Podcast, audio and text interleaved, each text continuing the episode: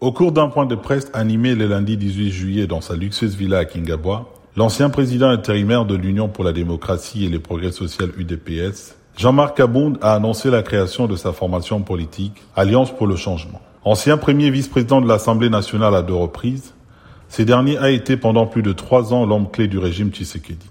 Du désistement à Genève à la création de l'Union sacrée de la nation. Jean-Marc Kabound aura été sur tous les fronts. Peut-il se soustraire du bilan de la gestion de Félix Tshisekedi lors de ces trois dernières années? Quelles sont les motivations qui le poussent à créer ce parti qui dit vouloir s'aligner dans la social-démocratie comme l'UDPS Bonjour et bienvenue dans ce 21e épisode de la saison 2 de Ponajek, la capsule audio qui tente d'éclairer l'actualité de la RDC. Je suis Jimmy Kandé, chercheur principal en gouvernance à Ebouteli, partenaire du groupe d'études sur le Congo de l'Université de New York. Nous sommes le vendredi 22 juillet et cette semaine, nous nous intéressons à la dernière sortie de Jean-Marc Abound, dénonçant les vices du régime Tshisekedi et annonçant la création de son parti. Lors de ce point de presse, le président déchu de l'UDPS a présenté un tableau sombre du pouvoir en place. Un pouvoir qui, selon lui, est un club d'amis et de copains. Un pouvoir de jusseurs, au détriment du bien-être de la population congolaise. À ce sujet, Jean-Marc Abound estime que le président Félix Tshisekedi est un danger au sommet de l'État. Il déplore aussi le manque de transparence pour les futures élections générales prévues en 2023 et d'alerter sur le fait que le président Tshisekedi prépare déjà, selon lui, un glissement de ses échéances électorales. Comme il fallait s'y attendre, les allégations de Jean-Marc Abound à l'encontre du président de la République ont suscité beaucoup de réactions au sein de la classe politique congolaise et de la population. Si beaucoup de Congolais se montrent aussi critiques envers Tshisekedi, il s'interroge également sur les motivations réelles de Kabound. Pourquoi n'a-t-il pas dénoncé ses travers quand il était au pouvoir? D'autant que l'UDPS pointe aussi l'enrichissement rapide de Kabound, dont les images de sa grande villa avaient choqué plus d'un et qui, en tant que vice-président de l'Assemblée nationale, n'avait pas toujours pesé de son poids pour inscrire ses préoccupations à l'ordre du jour des séances plénières.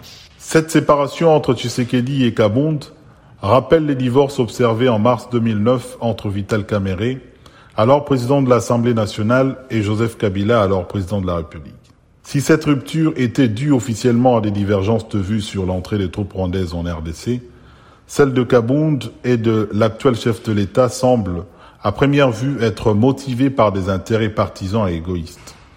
De toute façon, ayant été exclu de l'UDPS, Kabound n'avait plus de choix. D'ailleurs, on s'aperçoit aussi que ce divorce n'était pas idéologique et politique.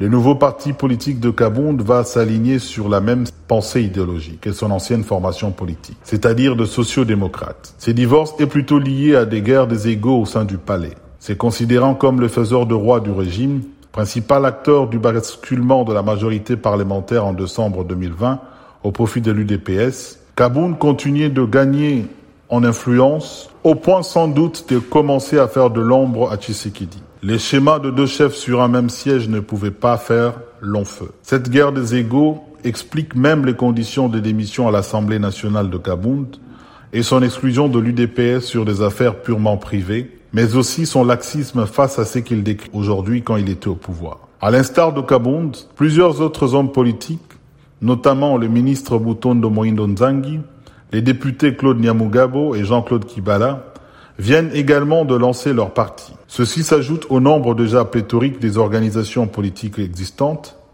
Elles prétendent toutes vouloir défendre les droits des Congolais, mais oublient trop souvent le peuple une fois qu'elles ont accédé au pouvoir.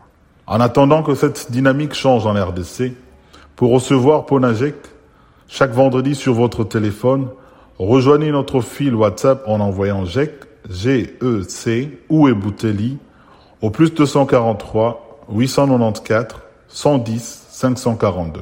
À bientôt.